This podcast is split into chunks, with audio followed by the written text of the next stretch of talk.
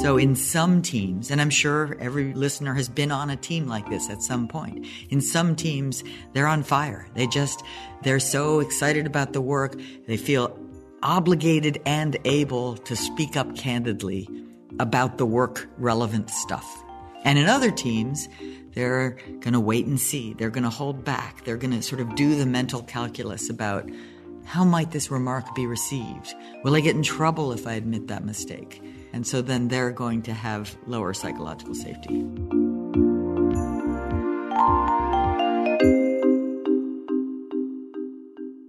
Das war Amy Edmondson, Harvard-Professorin, Management-Ikone und Erfinderin des Konzepts der psychologischen Sicherheit. Ja, und mit ihr feiern wir heute eine Team-A-Weltpremiere, yeah. könnte man sagen. Denn das ist unsere erste zweisprachige Folge in Deutsch und in Englisch. Astrid und ich, wir waren Ende des vergangenen Jahres beim Drucker Forum in Wien. Das ist eine der wichtigsten Management-Konferenzen des Jahres. Dort hatten wir eben auch Gelegenheit, mit Amy Edmondson zu sprechen. Und da sie kein Deutsch spricht, haben wir uns entschieden, euch das Interview Interview im Original einzuspielen. Genau, wir gehen davon aus, dass viele, die meisten von euch natürlich Englisch können. Wir werden nichtsdestotrotz zwischendurch immer wieder auch ähm, reflektieren und auf Deutsch zusammenfassen und einordnen.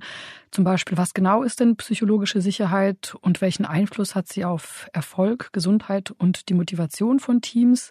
Denn eins ist klar, in diesen turbulenten Zeiten, in denen wir gerade leben, ist das Thema psychologische Sicherheit und angstfreie Teams und angstfreie Organisationen so aktuell wie nie. Denn nur dort, wo diese gegeben ist, entstehen auch die Konzepte Konzepte der Zukunft und gedeiht Resilienz. Genau. Wir sind Antonia Götz, Chefredakteurin des Harvard Business Manager. Und Astrid Meyer, Chefredakteurin Xing. Zusammen sind wir Team E, der ehrliche Führungspodcast. Und alle zwei Wochen geht es hier um gute Führung, Selbstmanagement und um die Karriere. Ein kleiner Hinweis, wir haben das ja, wie gesagt, in Wien aufgezeichnet, direkt vor Ort. Von daher sind im Hintergrund vielleicht mal Menschen oder das Bimmeln einer Kirche zu hören. Wir starten mit grundlegenden Fragen. Was ist psychologische Sicherheit und welche Wirkung hat es eigentlich, wenn Menschen sich im Unternehmen und in ihrem Team sicher fühlen?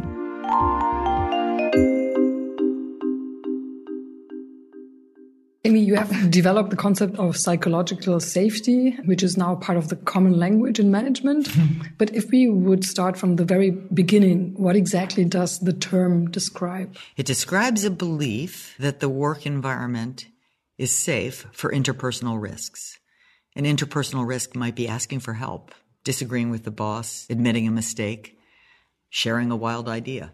And do we find this concept in the work? well, here's what we do find. We find variance. In every organization that I've studied or consulted with, we find pockets of psychological safety and pockets of high interpersonal fear. So this turns out to be very much a group level phenomenon. So in some teams, and I'm sure every listener has been on a team like this at some point. In some teams, they're on fire. They just, they're so excited about the work. They feel obligated and able to speak up candidly about the work relevant stuff. And in other teams, they're going to wait and see. They're going to hold back. They're going to sort of do the mental calculus about how might this remark be received? Will I get in trouble if I admit that mistake? And so then they're going to have lower psychological safety. And is there a link between safety and performance? Yes, there is a very strong link. And, and there are now over a thousand peer reviewed studies, if you include the ones in the medical context, and I do, that show a, a very strong link between psychological safety and performance, particularly at the team level. There's a very, very strong and robust finding that teams with higher psychological safety have better performance. I mean, I've constantly now encountered the term psychological safety. It was everywhere. So why has your concept become so important?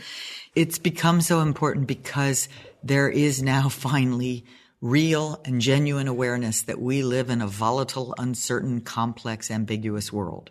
That we don't actually live in a, in a world where we don't, our companies aren't operating in predictable environments. And when you really take to heart that the work involves uncertainty and interdependence with other people, you know, then you begin to realize how vulnerable you are to missing something, you know, missing something important that someone on the team actually knew but was afraid to speak up. Because doing well in an uncertain context requires making smart bets and pivoting quickly when you're wrong about something. Okay, also psychologische Sicherheit beschreibt also ein sicheres Arbeitsumfeld. Damit ist nicht der richtige Brandschutz gemeint, sondern Sicherheit bedeutet in diesem Zusammenhang, dass Menschen sich eben trauen, um Hilfe zu bitten, wenn sie nicht weiterkommen, dass sie sich trauen, eine verrückte Idee oder eine offenbar verrückte Idee zu teilen und vor allen Dingen auch offen über ihre Fehler zu sprechen. Ja, und mit dem Thema Fehler hat auch alles angefangen, also hat Edmondsons Forschung angefangen. 1992 hat sie an einem Projekt teilgenommen und das Ziel der WissenschaftlerInnen war damals herauszufinden, wie sich eigentlich die Anzahl von Fehlern in Krankenhäusern reduzieren lassen würde. Eine Hypothese, die ganz offensichtlich war, lautete, besseren Teams in Krankenhäusern unterlaufen weniger Fehler. Genau, und die Hypothese wurde so aber nicht bestätigt. Die Ergebnisse überraschten das Forschungsteam, denn die Daten zeigten, dass bessere Teams nicht weniger, sondern mehr Fehler machten. Und Edmondson war natürlich zuerst irritiert, dann kam ja aber der Gedanke, dass vielleicht bessere Teams offener mit Fehlern umgehen, dass sie davon berichten und darüber sprechen, während die anderen Fehler lieber verschweigen. Und genau diese Hypothese ließ sich dann in der Studie tatsächlich nachweisen. Die anderen hatten durchaus mehr Fehler gemacht, sie aber einfach unter den Teppich gekehrt. Ja, und damit sich das vielleicht besser nachvollziehen lässt, haben wir euch auch noch ein Beispiel mitgebracht. Vielleicht haben einige schon von der großen Google-Studie gehört, die ist mehrfach zitiert worden. Google hat dann äh, Jahre später, 2016, auch noch mal große Studien gemacht, eine interne Befragung gemacht und dabei wurde festgestellt, dass nicht die Teams die besten Leistungen abliefert, wo es die besten Programmierer oder andere supergute Individuen saßen, sondern es waren tatsächlich die Teams, wo man nachweisen konnte, dass die Mitarbeiter und Mitarbeiterinnen viel miteinander gesprochen hatten. Also wo zum Beispiel Teammitglieder in Konferenzen relativ gleichen Redeanteil hatten. Das heißt, die Forschenden, die damals dabei waren, konnten zeigen, psychologische Sicherheit war der Faktor, der die Leistungsunterschiede eigentlich am besten erklären konnte. Genau. Es geht also bei der psychologischen Sicherheit darum, dass Mitarbeitende das Gefühl haben, wirklich zu einem Team zu gehören, dass ihre Stimme Gewicht hat und dass sie nicht bestraft werden, wenn sie ihre Meinung äußern, die vielleicht anderen widerspricht, zum Beispiel auch den Chefs. In vielen Teams ist das ja leider bis heute nicht der Fall. Ja, und wir haben Amy Edmondson natürlich auch gefragt, warum ist das eigentlich so? I mean, I have the feeling that management thinkers try to educate people about fear and failure for ages. Why is it so hard? Why is it difficult to speak about fear and failure still in company environments? I think there's two answers to that question. And one is that the ethos of management and the ethos of business is that we're rational, not emotional. And fear is an emotion. Human, maybe worries about what other people think of them. They have no place in business, mm-hmm. right? Those, those should be left outside the door and you come in and you rationally do your work. Well, of course, we know that human beings don't work that way. So the second part of the answer is the human nature makes us vulnerable to these emotions, makes the work that we do at risk of suffering, you know, when we aren't able to confront them head on. So the discussions, we would love to just keep discussions of human fallibility and fear outside the doors, but we can't. We have to bring them in if we want to do well in an uncertain world. And how can I kind of teach my team members or invite maybe it's yeah. more an invitation to talk about their fears. I think that's i think it is an invitation. And to me it starts with i love to start with the work like the project. You know what's the nature of the work that we're doing? Is it challenging? Is there uncertainty? Is does it require diverse experts to work together?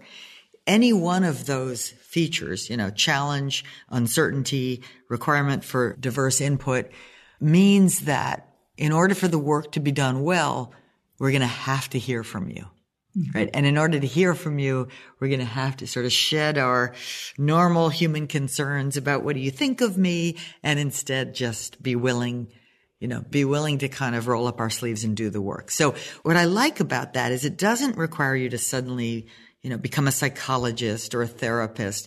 It's more, it requires you to be, as a manager, requires you to be thoughtful and rational about the nature of the work and then sort of say, well, given that this is our work, what's it going to take? Right? What's it going to take to do it well? So that you're sort of selling people on the need for us to do hard things interpersonally because of what's at stake. Ja, also ich denke, oft ist es ja gar nicht so, dass Führungskräfte nicht hören wollen, was ihre Mitarbeitenden zu sagen haben, dass das quasi alles böse Absicht ist, sondern wenn man mal darüber nachdenkt, finde ich, ist es ja auch so, dass es eigentlich nur menschlich ist, eine gegenläufige Meinung nicht zu äußern. Das merke ich jetzt schon an meinem kleinen Sohn. Also wenn andere das Spielzeug nicht so cool finden, dann ist es ziemlich schwer, sich hinzustellen und zu sagen, ja, aber ich bin da anderer Meinung. Denn in den Momenten fühlen wir uns ja einfach ein bisschen unsicher, ein bisschen verletzlich oder schämen uns vielleicht sogar. Mhm. Und dieses Bedürfnis, dass andere gut über uns denken, insbesondere diejenigen, die in der Hierarchie über uns stehen, ist natürlich tief in uns verankert. Auch das zeigen die Studien von Amy Edmondson. Und wenn ich jetzt auch nochmal drüber nachdenke, natürlich lernen wir schon in der Kindheit und der Schule, dass Fehler schlecht sind. Da werden wir auch dafür bestraft und kriegen schlechtere Noten. Und wir haben natürlich Angst, abgelehnt zu werden. Ich glaube, bei Frauen kommt diese Komponente noch erschwerend hinzu, dass wir schon als Kleinkinder immer darauf trainiert werden, anderen zu gefallen. Das heißt, auch da kommt nochmal eine größere Hürde dazu, auch mal eine gegenläufige Meinung vielleicht ausdrücken zu wollen. Ja. Und von daher ist es, glaube ich, so wichtig, als Führungskraft super bewusst daran zu arbeiten, also weil all diese Dinge haben wir ja nicht in der Hand, aber sich bewusst zu machen, es ist ganz schön schwierig, da aus sich herauszukommen und eben daran zu arbeiten, dass wir als Führungskräfte eine Kultur schaffen, in der sich Menschen sicher fühlen. Und ein Punkt ist da zum Beispiel in Vorleistung zu gehen und eben offen auch über die eigenen Fehler und Unsicherheiten zu sprechen. Das ist schon mal ganz wichtig. Genau, und Führungskräfte müssen immer wieder dazu einladen. Das ist nicht einfach, aber diese Einladung muss immer wieder ausgesprochen werden, dass tatsächlich alle ihre Meinung teilen sollen, dürfen und dass es gewollt ist. Zum Beispiel, indem sie bei jedem Meeting Fragen stellen nach der Art, welche Ideen hast du denn? Und was ich sehr toll finde, die Frage ist, was übersehen wir hier oder was siehst du, was ich nicht gesehen habe? Mhm. Und Mitarbeiterinnen und Mitarbeiter werden natürlich auch gucken, wie geht eigentlich das Unternehmen oder die Teamchefin damit um, wenn wir scheitern. Da gibt's ein sehr interessantes Beispiel wieder von Google. What can I do concretely? For example, I once talked to uh, people at Google X, and they were saying that uh, when Google developed Google Glass in the very first phase, it turned out to be a failure because the market wasn't there. Mm. And then they consciously decided to promote people who were working on that project because the skills and everything that they learned were important and they put them on other teams, they promoted them and they made this visible to the whole company. Right. Are there other concrete yes. steps that I can take? Yes. I mean, there's two very important parts of that story, right? So that people really get what it's all about. It's the failure was not because they were sloppy, didn't care enough, didn't work hard enough, um, or made any just stupid mistakes, right? The failure was, and you said it, the failure was that the market wasn't ready. So when you have a failure like that, if you don't celebrate the participants, the default, the natural response will be, oh, they failed their failures.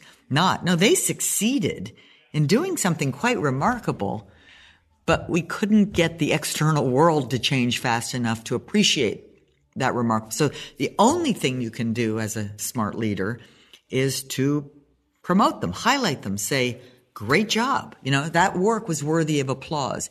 The external world, meanwhile, wasn't so worthy of applause.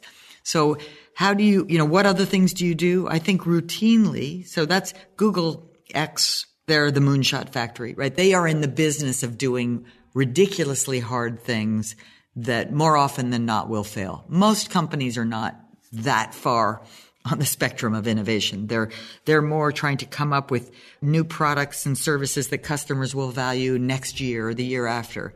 And yet the same logic applies. You've got to be willing to celebrate the things that were earnest, thoughtful, hypothesis driven experiments that nonetheless failed. You have to celebrate the discovery, celebrate the opportunity to move from that discovery to the next experiment. Because if you don't celebrate it, the natural human response will be that I feel unhappy. I feel sad. I feel sheepish. You know, I feel like we failed. I feel like a failure. Well, you're not a failure. Your experiment was really darn good and well executed, but alas, it didn't produce the results that all of us hoped it mm. would. You just mentioned celebration. Are there other rituals that yeah. we can introduce? So there are failure parties, failure celebrations. Now, I, I always want to be clear about this. I think it's a really good idea, but only for intelligent failures. You don't celebrate sloppiness, or of course, you never would celebrate something where someone was harmed in a way that was either preventable or not preventable. Uh, but you do want to celebrate the smart, effortful work that people have done that nonetheless, in an uncertain world, didn't produce the result we had wanted. Recently, I had the pleasure to hear Francesca Gino talking about Ed Catmull and what they did at yeah. Pixar. And I thought an interesting idea, it stick with me was that they closed meetings for the top level management. So do we need to shut out top managers to create psychological safety at the first steps? It depends. Yes and no. And my understanding of, and I wrote about this in, in the Fearless Organization of the Pixar meetings or sessions that are conducted to sort of review the evolving work on the films is that you leave your title at the door. Not that you're not allowed to be in there. So when I say it depends, it's absolutely a good idea to leave the very top out of these kinds of candid meetings where there's going to be negative feedback and problems and concerns raised if they are the kind of people who are unable to leave their title at the door. So I'm not going to say unilaterally you shouldn't have high level people in those meetings, but I will say it's a good idea to leave them out if the power distance is just too great or they're not able to kind of act like peers or others are not able to see them that way. That kind of leads us naturally with to yes. Elon Musk. I mean, everyone is talking on Elon yes. these days. So from your perspective, his leadership style, can it be successful? It's very hard for me to see it as capable of being successful in an uncertain, fast moving world, in an uncertain, fast moving context, and particularly when you're doing highly technical work, you need to drive fear out of the organization to get high quality innovation and high quality error detection. So if as a leader you're doing and saying things that make other people afraid of you, and you're getting angry when someone disagrees with you, you're in trouble over time. It might not show up today, but you're on a losing course of action. I mean, an argument that everyone then makes if, for example, you look at Tesla, there wasn't or still isn't any psychological safety, at least as an outsider, even top management has like come and gone. It's hire and fire. But yeah, they are successful. So is he the exception? You know, I used to be asked this all the time about Steve Jobs. Now it's Elon Musk. And it is clearly the case that if you have a remarkable product that everybody wants and you can charge whatever the heck you want for it and you've got a recipe and you've got people who are going to be willing and able to deliver on that recipe that part really matters, right? Because if there's any sort of, if the execution might be likely to run into little breakdowns along the way, now you're at risk. You know, now you're, now you're Volkswagen Dieselgate, right? They had a brilliant product brilliant idea. But when things weren't what they should be, no one could speak up about it. It looked good. It looked good for a good long time. And then all of a sudden the truth comes to light. Right? So, so long as you can execute, you're a genius. You've got an amazing idea. That idea can be exquisitely executed without flaws and delivered to the market. You can get away with it right? But as soon as you violate any of those criteria, right? As soon as there's uncertainty in either execution or maybe your idea isn't quite as brilliant and it would have at least benefited from other smart people weighing in, then performance will suffer. So there are rare cases where, you know, you can get away with it. Generally, they're time limited. I mean, let's go back in history. We've got Henry Ford. You know, you've got a product that everybody wanted, no real competition for the longest time you get away with it. But eventually that idea that all cars have to be black because I say so starts to fail in the marketplace and you you have no capacity to pivot. Also ich nehme mit, manchmal kann es sinnvoll sein, Menschen, die weit oben in der Hierarchie stehen, rauszulassen aus Meetings und kreativen Prozessen oder vielmehr sie nicht reinzulassen, weil sonst nämlich alle anderen verstummen, sobald der Chef oder die Chefin da sind. Ja, oder noch besser ist vielleicht sogar, sich das ganz bewusst zu machen und nachzuvollziehen, eben auch als Mensch, der weit oben in der Hierarchie steht. Und so sind ja Unternehmen einfach noch immer organisiert, dass das eine Position ist, der die Diskussion ganz schnell abwürgen kann, der den Raum für andere ganz klein machen kann und ja, das im Alltag auch zu leben. Also als Chefin nicht als Erste zu sprechen, selbst wenn wir unsere eigene Idee mega toll finden, andere Vorschläge und Ideen nicht kleinreden, selbst wenn wir die irgendwie spontan ein bisschen absurd finden, Kolleginnen nicht ins Wort fallen. Also all diese Faktoren zahlen sehr auf die Sicherheit oder eben Unsicherheit ein. Mhm. Ja, wenn du das so aufführst, denk, aufzählst, denke ich mir, naja, das ist doch selbstverständlich. Normale ja Management One-on-One, also wer das nicht beherrscht, äh, hat irgendwie seinen Job nicht richtig gemacht. Aber wenn ihr das mal beobachtet, gelingt das wirklich nur wenigen Menschen wirklich und nachhaltig. Und ich will noch einen anderen Aspekt beleuchten, den Amy gemacht hat. Wer ein geniales Produkt hat, kann vielleicht eine Weile damit durchkommen. Sie hat ja da die Beispiele genannt, auch eben ohne die psychologische Sicherheit in der Organisation. Aber sobald der Erfolg am Markt nicht mehr gegeben ist, weil vielleicht jemand ein noch besseres Produkt oder ein innovativeres Produkt ähm, erfunden hat, sobald es also eine kleine Krise gibt oder ein Fehler im System auftaucht, zerbröselt so eine Organisation ganz schnell und fällt in sich zusammen. Ja, und ich denke, das konnte man ja eigentlich auch in der Corona-Pandemie ganz gut sehen. Also, dass es da, gerade im Mittelstand fand ich das auffällig in Familienunternehmen, dass ich da von vielen Fällen gehört habe, wo die Teams extrem zusammengestanden haben, die Mitarbeitenden extrem mitgezogen sind, teilweise auf Gehälter verzichtet haben, also auch ohne Kurzarbeit, weil sie sich eben nicht nur als Angestellte oder als Angestellter gefühlt haben, sondern wirklich als Teil einer Gruppe, einer Gemeinschaft. Genau, das haben wir ähnlich auch in unserer Strategiefolge letztens diskutiert. Mhm. Wenn ein Unternehmen nämlich nicht parallel die Strukturen einer gesunden und schlagkräftigen Organisation aufbaut, verlassen sie sich auf den Einzelnen, auf das Genie an der Spitze. Und sobald das weg ist, oder entweder die ganze Person oder das vermeintliche Genie, bricht alles in sich zusammen. Der Erfolg ist also nicht nachhaltig.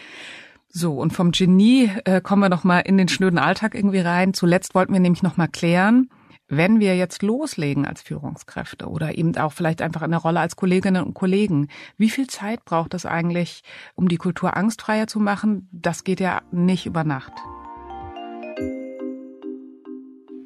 And can you give us an impression of the time it needs? There's no um, single or straightforward answer to the question of how long does it take. So there's, there's in a way, there's two ways to think about it. One is we can make a difference starting tomorrow just by setting the stage, you know, just by reminding people of what's at stake and why it matters, like why your voice matters, because everybody wants to matter, right? So make a clear and compelling case that your voice matters.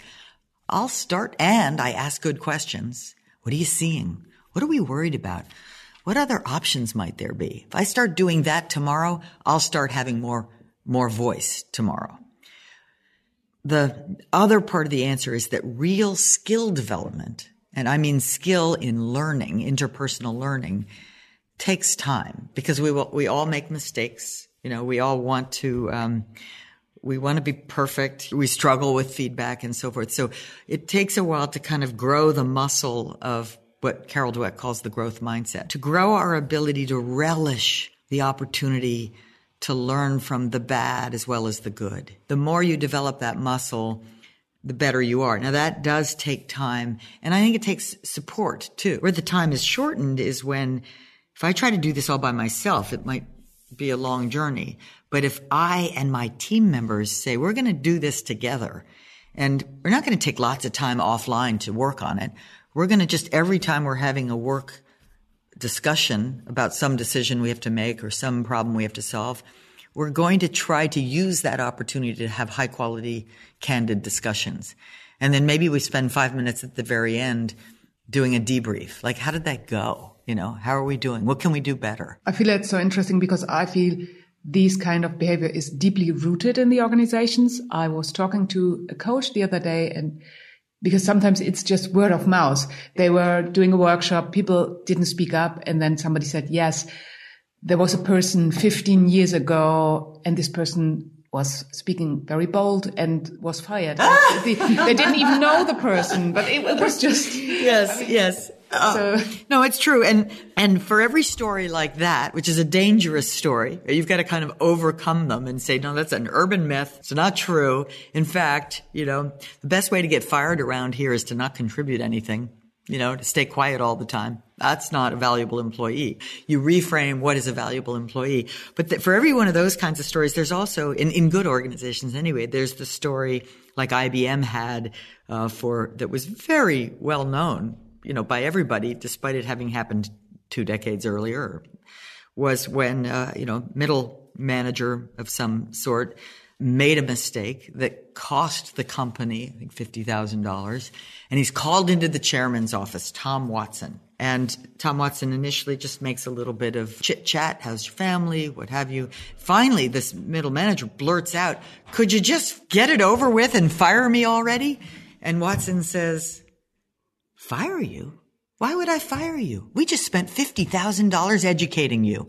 right? So it's a beautiful story, right? Even if it isn't true, it was well known. And it's saying that that investment was worth it. Your mistake probably means you won't do that one again because that obviously was painful for you. So the last thing we would want to do is get rid of you when you're now more valuable than you were last week. That's a beautiful story. And I think what I have learned today from you is that as leaders, we need to be storytellers. Yes. yes. And maybe that's the most important takeaway. I think it is. And think carefully about the stories you tell because as you, as your example and my example illustrate, they live on. Amy, thank you so much for talking to us and sharing your concept of psychological safety. You're very welcome. So, das war ja ein schöner Schluss und ich nehme für mich mit, es ist wichtig, welche Geschichten sich Menschen in Unternehmen erzählen. Sind es Geschichten, Mythen, die Angst machen oder sind das Narrative, die Mut und Freude bei den Menschen auslösen? Mhm. Und eigentlich hat sich, wenn wir ehrlich sind, seit der Steinzeit am Lagerfeuer, wo sich die Menschen ja auch Geschichten erzählt haben, nicht so viel verändert, Antonia. Nee. Und wir hoffen, ihr habt Mut und Ideen mitgenommen. Wir verlinken euch auch noch Texte von Amy Edmondson und einen Leitfaden für Führungskräfte, wie ihr mehr psychologische Sicherheit hineintragt in euer Team. Genau, und unsere Hausaufgabe heute ist für alle gedacht, denn psychologische Sicherheit können wir aus allen Richtungen beeinflussen. Ja, schaut doch mal genau hin, wie verhaltet ihr euch zum Beispiel in Meetings und wo könnt ihr anderen Menschen eigentlich noch stärker das Gefühl geben, dass ihr Beitrag wichtig ist. Also konkret, wenn ihr nächste Woche in ein Meeting geht, dann hört zu 100 Prozent zu, auch in virtuellen Meetings, schaut die anderen an, überprüft, ob eure Körperhaltung offen ist. Ja, und vielleicht versucht ihr auch mal andere aktiv zu bestätigen. Vielleicht kennen einige von euch das so aus diesen Methoden des aktiven Zuhörens. Wir melden uns ja am Ende doch meistens nur, wenn wir Widerspruch haben und machen den Zuspruch gar nicht so richtig deutlich. Also auch das gilt, finde ich, insbesondere für virtuelle Meetings. Das gibt aber anderen Menschen natürlich Sicherheit. Also wenn ich mal nicke oder auch Zustimmung offen kommuniziere, sowas wie, hey, das ist doch eine spannende Lösung, das finde ich super. Bemüht euch also einmal um dieses Thema Bestätigung. Genau, Bestätigung. Dabei geht es aber nicht darum zu lügen, sondern andere zu stärken. Ja. Und wenn ihr generell viel Redeanteil habt, versucht darauf zu achten, dass auch andere zu Wort kommen. Macht es also wirklich zu eurem ganz konkreten Ziel, dass jede Stimme im Raum gehört werden kann und dass euer Redeanteil reduziert wird. Wir melden uns in zwei Wochen wieder, dann wieder mit einer deutschen Folge. Ich habe mit zwei spannenden Unternehmerinnen über das Thema Streit gesprochen. Ein Thema, was jeder und jede von uns kennt. Wie gehe ich mit Streit im Unternehmen um? Wie gehe ich mit Konflikten um? Und wie kann ich das konstruktiv lösen? Wow, super spannend. Was wir von euch gerne hätten, also worum wir euch bitten, wir bräuchten Feedback, ob wir nochmal Gäste in den Podcast einladen sollen, die Englisch sprechen. Ja oder nein? Bitte meldet euch mit dieser einfachen Antwort Ja oder Nein per E-Mail oder Social Media bei uns. Und natürlich freuen wir uns wie immer auch über eure guten Bewertungen auf Apple oder Spotify oder wo ihr sonst diesen Podcast hört, damit auch andere den Weg zu uns finden. Tschüss. Tschüss.